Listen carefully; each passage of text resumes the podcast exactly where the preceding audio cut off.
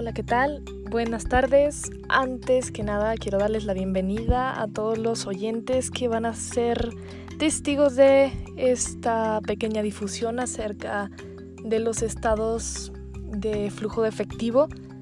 Es un pequeño podcast relacionado a, este tema en específico, eh, referente al tema este principalmente de las diferencias que encontramos entre un flujo efectivo y un estado de, resultados y un estado o balance general.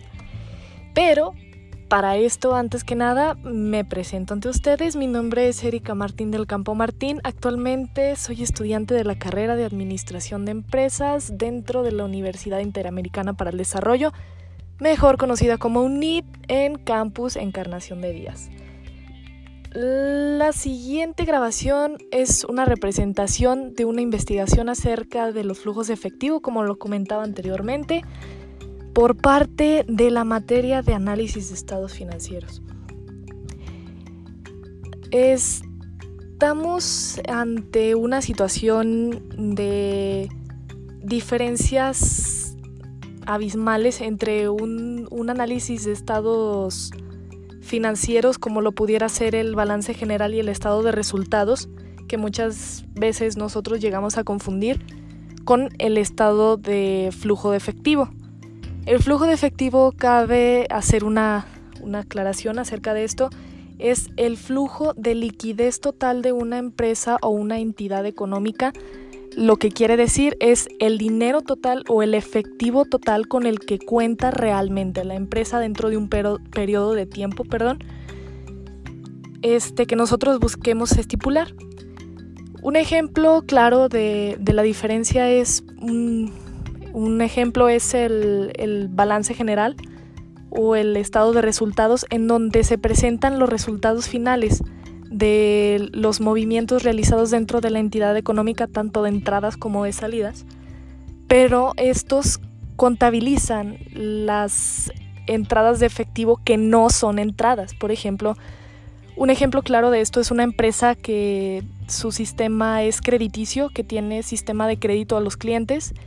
Dentro de los estados de balance general y estado de resultados se contabilizan estos como entradas, cuando en realidad la entrada no está presente efectivamente o líquidamente dentro de la organización. Es una de las diferencias principales entre estas, estos tres estados de análisis.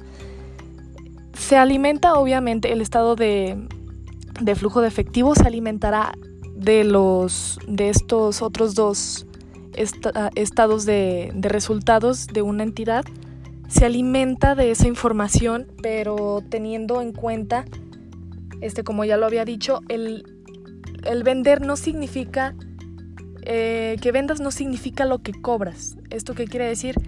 Como lo había mencionado anteriormente, si nosotros como empresa crediticia tenemos un, un sistema de crédito, vaya, este, nosotros estamos registrando ante estado de resultados y balance general un dinero que a final de cuentas no está entrando dentro del periodo en el que se presentan estos, estos estados. Por otro lado, el flujo de efectivo es lo que busca representar las entradas y salidas y de dónde es, de dónde vienen cada uno de, la, de los ingresos fijos o no fijos de efectivo justamente. Una de las definiciones importantes es el flujo de caja es la acumulación de activos líquidos en un tiempo determinado. Por tanto, sirve como un indicador de la liquidez de la empresa, es decir, de su capacidad de generar efectivo, de generar efectivo y de generar o de ser capaz de pagar sus gastos, de, poder solventar sus gastos, vaya. Cuenta con tres actividades importantes el estado de, de flujo de efectivo, que son las actividades de operación, actividades de inversión y actividades de financiación. ¿Esto qué quiere decir? Que tanto cada una de estas tres actividades principales cuentan con entradas y con salidas determinadas por cuentas que podemos fácilmente visualizar dentro de los análisis de balance general y estado de resultados. En las actividades de operación encontramos los recursos procedentes de las operaciones principales y ordinarias de la empresa, como los cobros procedentes de la venta de bienes y la prestación de servicios. Dentro de la otra actividad importante, la actividad de inversión, representa la medida en la que se han realizado desembolsos de recursos que se prevé van a producir beneficios futuros.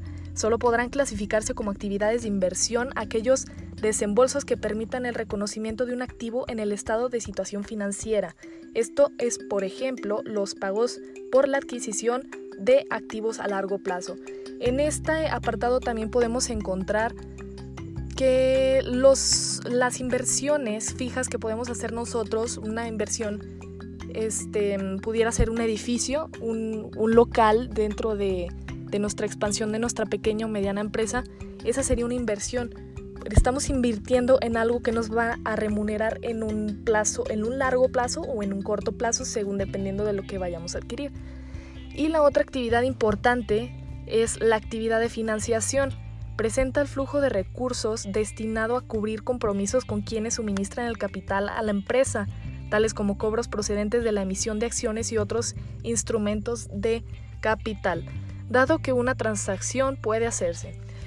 ¿Esto a qué se refiere? Que nosotros como empresa podemos solicitar una financiación de parte de terceros que a final de cuentas es un dinero que estamos obteniendo y que se va a presentar en el estado de flujo de efectivo cuando nosotros realizamos el pago de las amortizaciones de los cobros de los impuestos es una salida. Tanto estas tres actividades presentan entradas y salidas, así como la actividad de operación presenta entradas de las ventas a los clientes, también presenta salidas por los pagos de nómina, entre otras actividades. Las actividades de inversión de igual manera cuentan con entradas y salidas y las actividades de, financiación, como ya lo había comentado, este, también cuentan con entradas y salidas.